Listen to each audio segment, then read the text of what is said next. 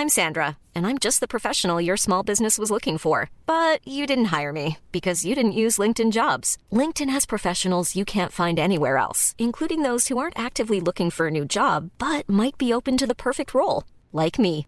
In a given month, over 70% of LinkedIn users don't visit other leading job sites. So if you're not looking on LinkedIn, you'll miss out on great candidates like Sandra. Start hiring professionals like a professional. Post your free job on linkedin.com/people today.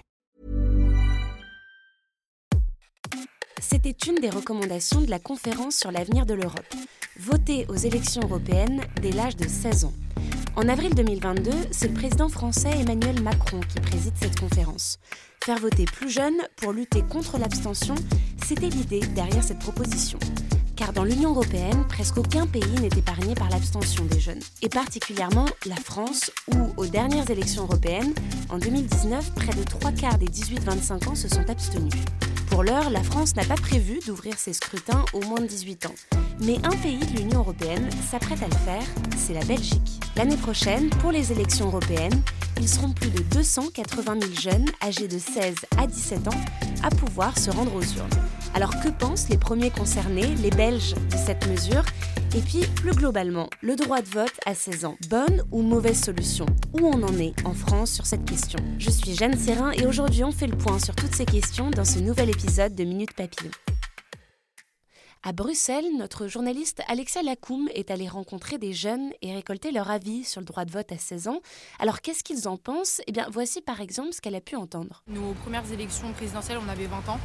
C'était l'année dernière. Et au final, c'était pas plus mal qu'on ait 20 ans et qu'on soit pas plus jeune. Parce que je trouve qu'on avait justement la maturité de vraiment suivre, de vraiment comprendre certains enjeux mieux que euh, si ça avait été plus tôt. D'un côté, je pense à moi quand j'avais 16 ans et je n'étais pas trop investie. Donc je, je serais un peu. Enfin, je suis mitigée quoi. Moi, je suis un peu du même avis qu'elle, puisqu'à 16 ans, je connaissais pas aussi bien qu'aujourd'hui les enjeux politiques.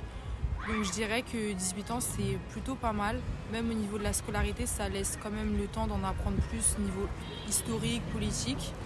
Et euh, moi, je suis pas forcément pour. Après, je peux comprendre, je peux concevoir que pour certains, euh, ils ont envie en fait de participer le plus tôt possible à la vie politique, mais euh, Ça touche pas beaucoup de monde, ça touche pas beaucoup d'adolescents au final. Donc de là le généraliser, je suis pas sûre que ce soit une très bonne idée.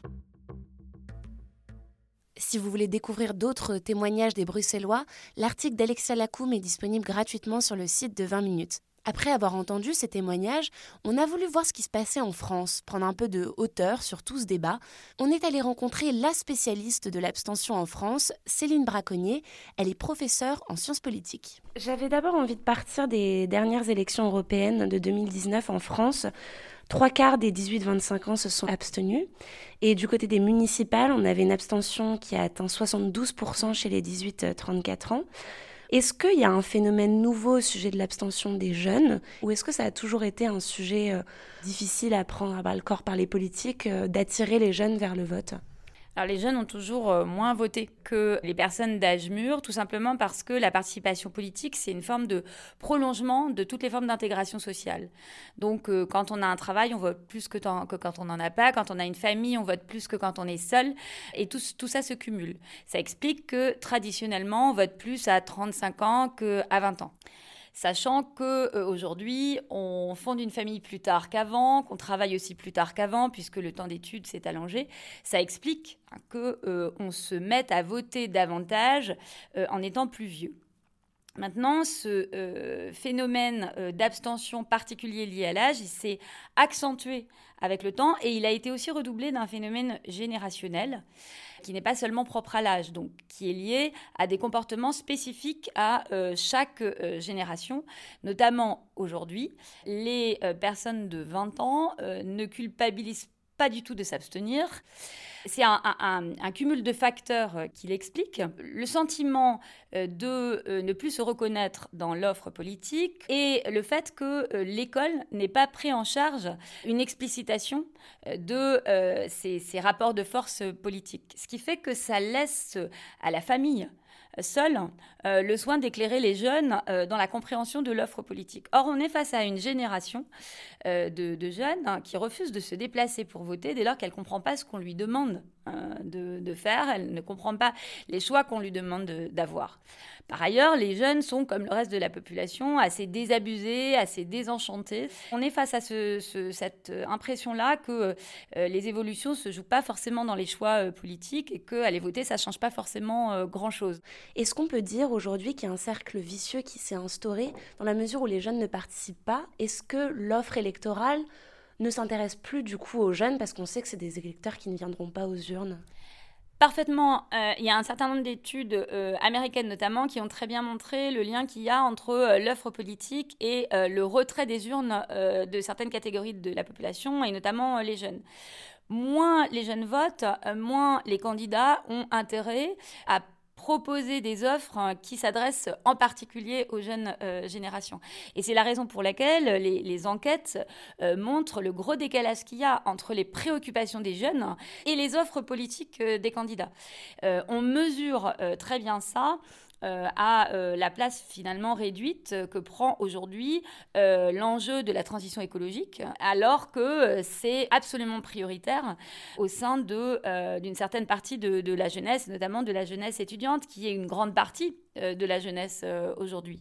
Donc c'est un vrai problème parce qu'on se retrouve avec euh, des décideurs qui sont élus par une population beaucoup plus âgée finalement que la population électorale potentielle.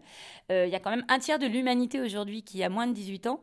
Sachant que les 18-25 ans votent très peu, on est face à des élus qui sont en grande partie choisis par les citoyens d'âge mûr qui laissent de côté les euh, grands enjeux euh, qui préoccupent en particulier la jeunesse. Et il est vrai que euh, les pays dans lesquels le vote est, obligatoire, eh bien, les candidats s'adressent aussi bien aux jeunes qu'aux autres. Et c'est assez intéressant de remarquer, par exemple, qu'au Brésil, où le vote est obligatoire à partir de 18 ans, mais possible de 16 à 18 ans, où les jeunes votent assez massivement, eh bien, les candidats prennent en compte beaucoup plus les préoccupations de la jeunesse.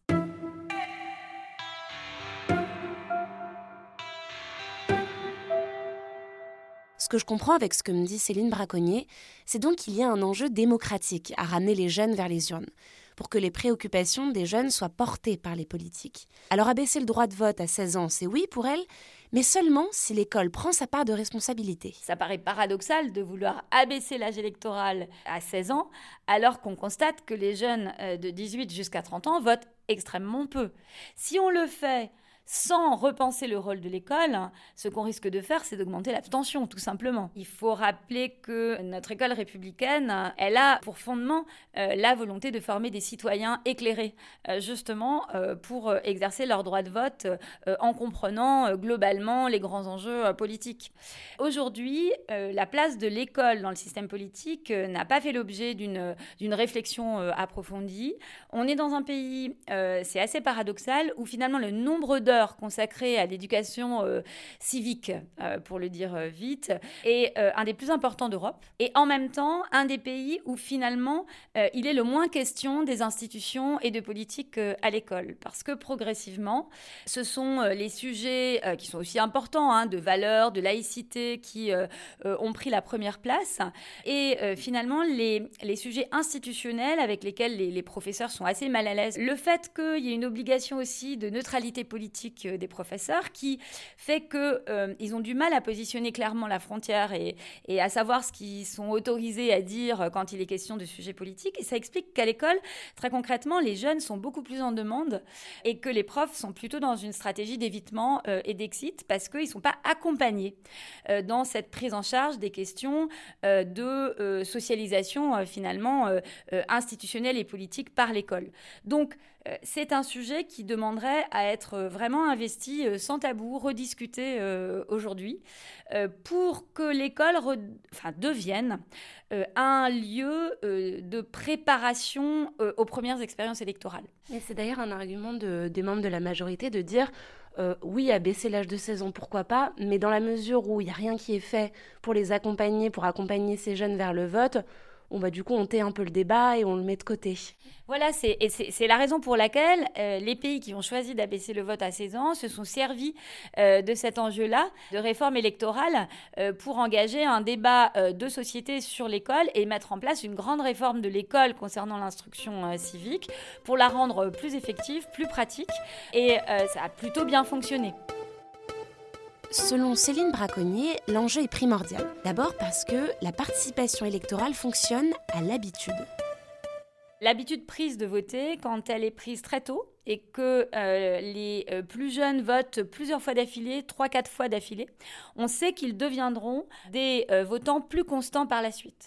Donc l'idée d'un abaissement de l'âge électoral de 16 à 18 ans, elle est belle aussi parce qu'elle permettrait un meilleur accompagnement institutionnel des premières expériences électorales et donc elle donnerait plus de chances de créer une habitude de voter au moment où les individus sont plus réceptifs à des formes d'entraînement et des formes d'accompagnement et puis aussi parce qu'assurer le même apprentissage de l'expérience électorale à tous les jeunes, à l'école, peu importe leur catégorie sociale, cela réduirait les inégalités face au vote.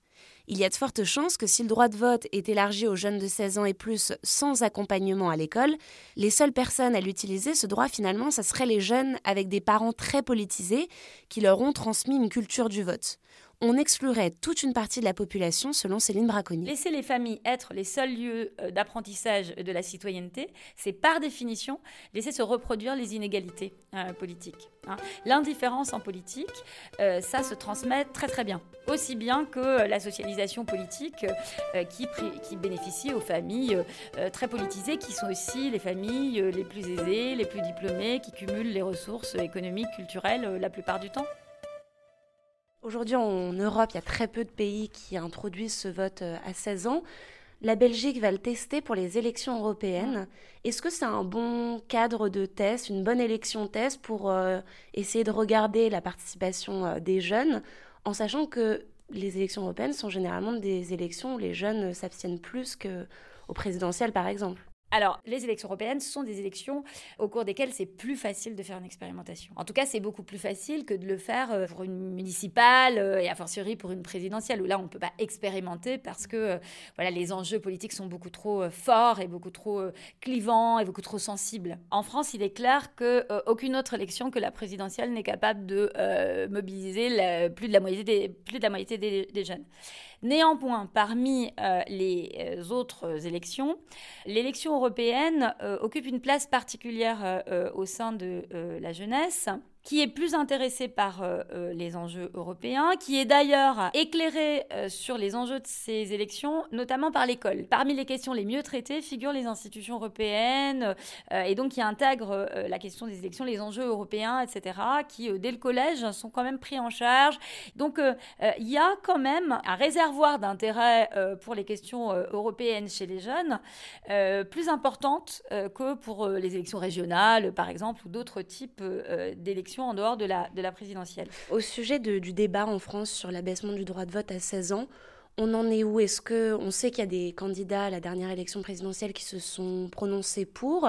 Est-ce qu'il y a des expérimentations qui sont faites à certaines élections? Est-ce que c'est possible d'expérimenter ça à des échelons euh, locaux ou autres?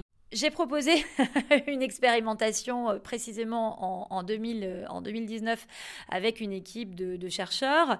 Elle devait avoir lieu dans les lycées professionnels de la ville de Paris et on a eu un feu rouge du, ministère de l'Éducation nationale euh, voilà, euh, quelques jours avant le début du dispositif de, recherche.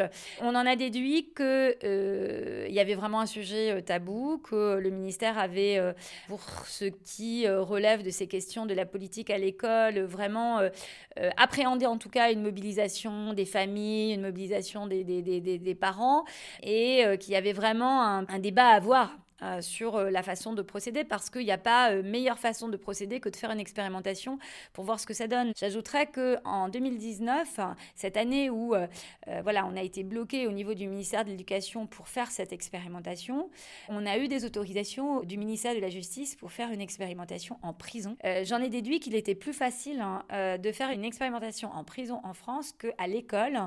Et voilà, ça m'a questionné. Les prochaines élections européennes, ça sera dans un an, tout pile, du 6 au 9 juin 2024.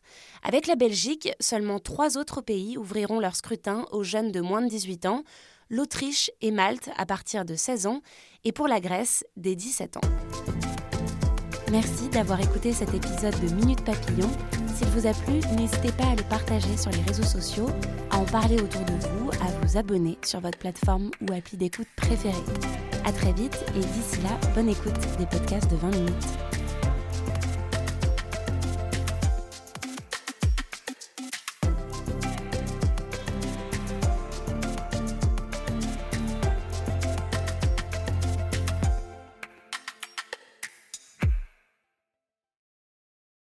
On ne va pas se quitter comme ça. Vous avez aimé cet épisode? Sportif, généraliste, sexo ou scientifique, varié mais toujours bien informé. Découvrez les autres podcasts de la rédaction 20 minutes sur votre application d'écoute préférée ou directement sur podcast au pluriel.20minutes.fr.